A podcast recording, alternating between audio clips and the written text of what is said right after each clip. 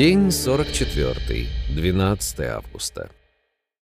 Курс лежит вдоль берега. Иногда разглядываю прибрежные деревеньки, все в ожидании прихода в порт. Я собираю рюкзак, утрамбовываю вещи, очень даже не маленький он получается. Иногда любуюсь берегом и дочитываю детективчик, что валялся в каюте. Через силу, с трудом пережевывая, словно безвкусную резину, но все-таки победил это месиво слов. Да, довольно грустное произведение. А если учесть, что такой штампованной жвачки огромное количество как в печатном виде, так и в телеэкранном виде, и она поглощается и пользуется большим спросом, становится жутко за то, что будет дальше. Видимо, это и называется массовой культурой. Что же, массовая культура — весьма важный винтик в машине жизни. Наверное, и он нужен, например, для того, чтобы определять, куда движется общество — или отвлекать его от чего-нибудь другого, более важного. Наконец, после обеда, который был назначен на час раньше, пришвартовались.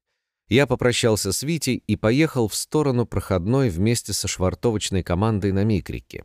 Надо было спешить и успеть проехать в сторону Хабаровска как можно дальше. В очередной раз поразился высокому культурному уровню рабочих порта. Долой все стереотипы. Когда я ехал на Камчатку, они играли в шахматы. А сейчас вполне серьезно обсуждали философские проблемы. Что значит путешествование? Зачем человек куда-то едет?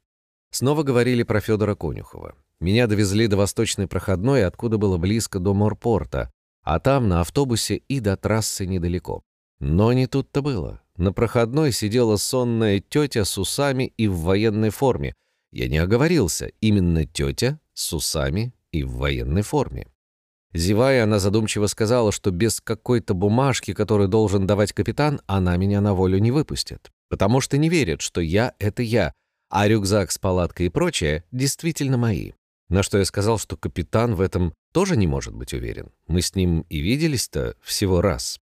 Минут двадцать по жаре с рюкзаком плелся я обратно, туда, откуда так славно приехали. Естественно, ни к какому капитану я не пошел, а пошел просто на другую проходную, где стояли нормальные охранники, которые меня и выпустили. Дальше на городском транспорте еду к выезду из Владивостока.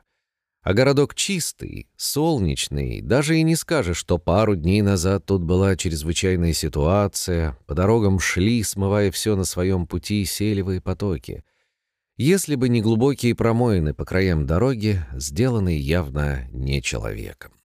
От конечной автобуса еду с доктором на симпатичной «Тойоте». Он как раз был здесь во время тайфуна, поэтому рассказал про подробности происшествия. Из окна больницы было видно, как потоки грязи затапливали дома, сдвигали машины. Потом он, как опытный автостопщик, высадил меня у заправки и поехал дальше, ему вскоре поворачивать. Остановился грузовичок, который уже раз видел на трассе. В прошлый раз они просто махали руками — а сейчас взяли с собой в кузов, несмотря даже на обилие гаишников. В кузове хорошо, солнце, ветер, мир яркий, не то что за стеклами. Сижу на полу и улыбаюсь водителям, которые плетутся сзади.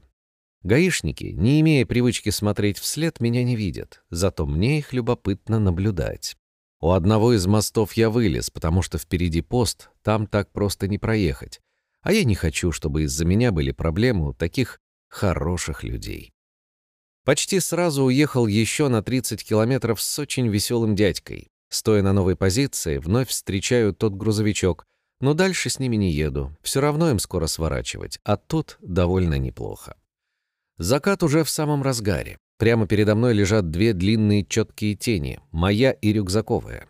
Наверное, неуютно чувствуют себя водители, когда им в глаза бьет такой световой поток. Но всему приходит конец — и меня берут до Уссурийска двое ребят, которые занимаются торговлей машинами. Они рассказывают много о достоинствах японских машин, не могу с ними не согласиться, с болью за наших автомобилепромышленников. Последний автобус из города уже ушел, поэтому они подбрасывают до выезда из города. Прощаемся и меняемся координатами. Тут уже недалеко до деревни Михайловки, где сходятся все дороги, ведущие на Хабаровск. В деревню попал, когда уже стало темнеть. Я бы даже сказал, стемнело, впору ставить палатку, но почему-то стою на трассе с поднятой рукой. Прошел до конца деревни, где остановил паренька.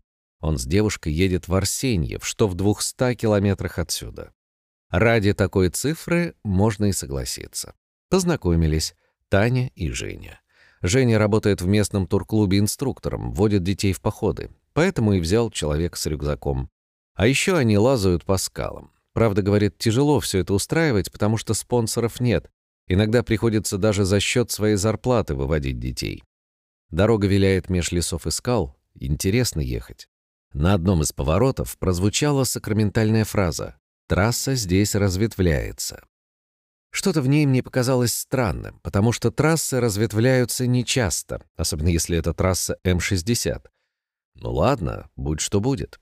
Наконец мы приехали в Арсеньев. Женя довез до выезда из города, чтобы завтра с утра можно было сразу же стартовать. В лесочке на глинистой почве в полной темноте ставлю палатку и подкрепляюсь консервами. Погода теплая, комаров нет, небо звездное, даже не хочется никуда залезать. Сказка.